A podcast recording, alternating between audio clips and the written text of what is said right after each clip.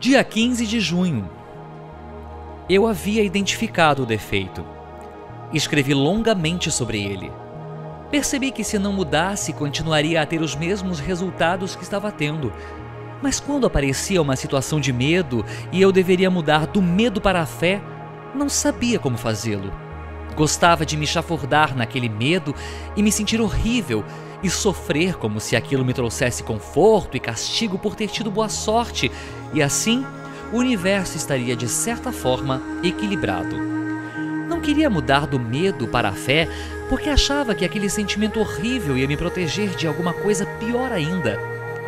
O medo me paralisava e assim eu tinha uma boa desculpa para não fazer nada.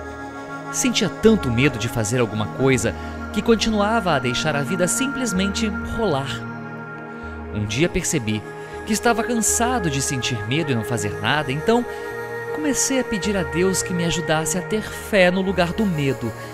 Começou bem devagar, mas aos poucos eu comecei a sentir que com a ajuda de Deus estava sendo possível mudar, e pouco a pouco fui sentindo mais vontade de mudar. Hoje, quando eu olho para trás, vejo a quantidade de recompensas que a fé me proporcionou e vou percebendo que a cada coisa que mudo, manifesta-se a paz de Deus em minha vida. Meditação para o dia. Segure na mão de Deus.